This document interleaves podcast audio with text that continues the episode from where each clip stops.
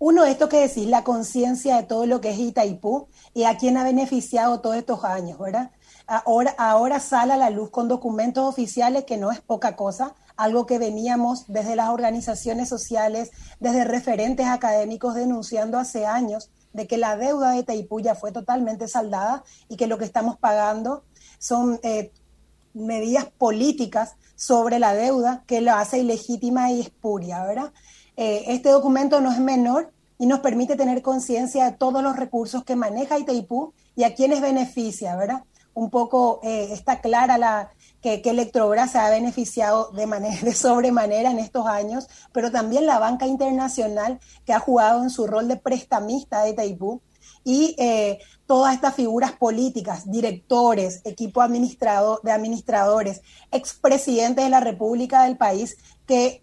sobradas pruebas existen de que sabían de lo que se estaba haciendo desde la Itaipú con el tema de la deuda y se han enriquecido. No, los datos nos indican que se han, que se han enriquecido por eh, recibiendo migajas, trancando el desarrollo nacional, porque hablamos de fondos que salen de nuestros bolsillos.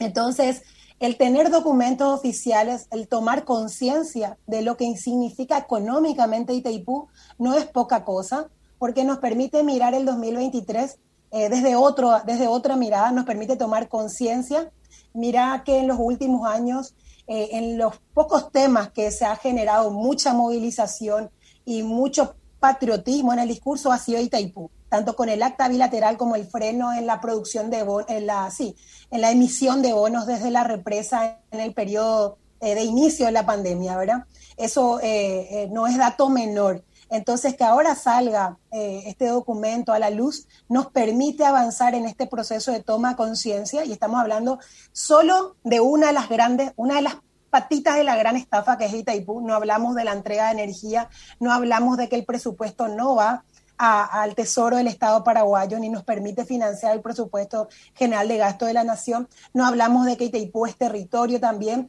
O sea, si tenemos, eh, si podemos ir avanzando a tomar conciencia de todo lo que implica hablar de Itaipú para Paraguay, eh, creo que en ese sentido podemos ir a un 2023 con una unidad ciudadana fundamental para las negociaciones